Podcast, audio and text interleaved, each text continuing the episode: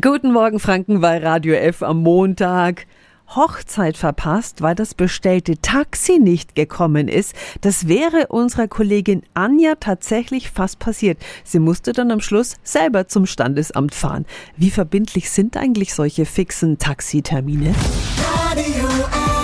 Jetzt Tipps für ganz Franken. Hier ist unser Wiki Peter. Zum Ärger kommt ja eventuell ein finanzieller Schaden hinzu wegen verpasster Termine. Meine Schwester Tatjana Halm ist Juristin bei der Verbraucherzentrale Bayern. Wenn ich ein Taxi zu einem bestimmten Zeitpunkt bestelle, wie verbindlich sind solche Termine? Sinnvoll ist es sicherlich dem Taxiunternehmen ganz deutlich zu machen, dass das jetzt ein fixer Termin ist und dass der nicht verschiebbar ist. Umso leichter hat man es dann danach, dann mögliche andere Kosten von dem Taxiunternehmen erstattet zu verlangen. Wenn die Hochzeit unserer Kollegin geplatzt wäre, wegen dem nicht erschienenen Taxi, da wäre ja ein Haufen Geldflöten gewesen für das Standesamt und die Feier danach. Wie können wir am besten vorbeugen? Vereinbart man mit dem Taxiunternehmen einen fixen Termin, das sollte man auch deutlich sagen, dann handelt es sich um ein Fixgeschäft und das heißt, es muss dann auch in dieser Zeit äh, geleistet werden. Also das heißt, das Taxi muss pünktlich da sein.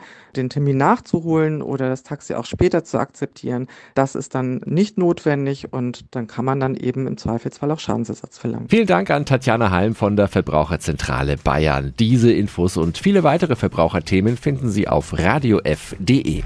Tipps für ganz Franken von unserem Wiki Peter. Peter. Täglich neu in Guten Morgen Franken um 10 nach 9. Radio